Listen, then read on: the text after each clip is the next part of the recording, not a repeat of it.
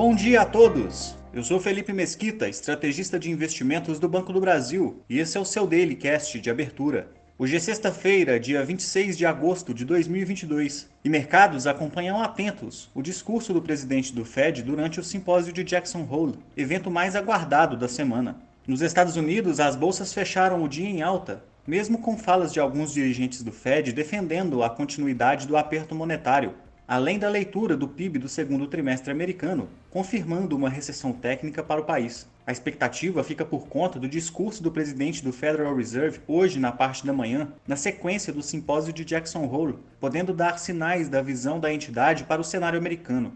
Além disso, a divulgação do sentimento do consumidor de agosto e expectativas de inflação de 1 e 5 anos. As principais bolsas asiáticas fecharam em alta, acompanhando a melhora de humor nos mercados americanos no fechamento de ontem. No entanto, os índices chineses se descolaram da região e fecharam em baixa com a permanência dos receios da onda de calor e seca que atinge o país, com reflexos na economia através de racionamento de energia elétrica e na safra de grãos das regiões mais ao sul. Na virada do dia, saem dados do lucro industrial chinês de julho.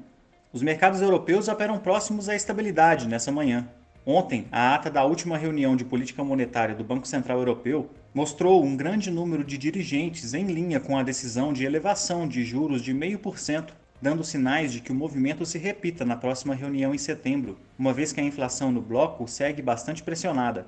Além disso, o índice de confiança do consumidor na Alemanha para setembro recuou ao menor patamar da série histórica desde 1991, principalmente em função do forte avanço dos preços de energia elétrica. No Brasil, o dólar ficou próximo da estabilidade, fechando cotado a R$ 5,11. Já o Ibovespa confirmou a terceira alta consecutiva, avançando 0,56% e encerrando acima dos 113.500 pontos.